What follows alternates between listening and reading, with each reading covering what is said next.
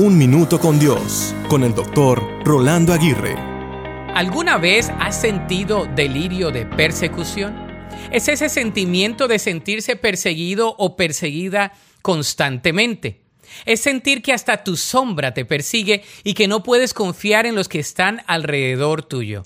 Es sentir fobia, temor, miedo y desespero al mismo tiempo es sentirse ansioso en medio de los demás, llegando en algunos extremos a convertirse en una fobia social.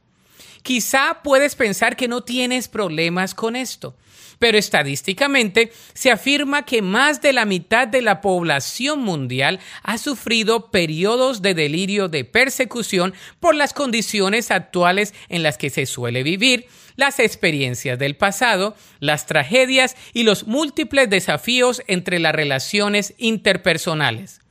Sea que hayas experimentado o no el delirio de persecución, hoy es un día para confiar en alguien que te puede proteger, dirigir y sustentar. Esa es la persona de Jesús. Él te persigue para tener una relación contigo.